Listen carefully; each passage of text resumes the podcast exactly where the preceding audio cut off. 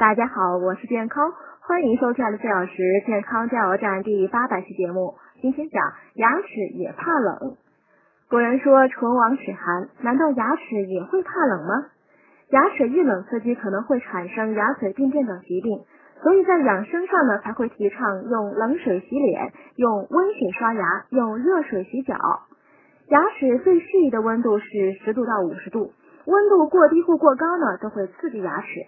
如果长期超出耐受值，就有可能导致牙髓病变，引发牙痛。因此，天冷时呢，更应重视口腔的卫生保健。第一呢，避免过度疲劳，保证充足的睡眠，饮食要清淡。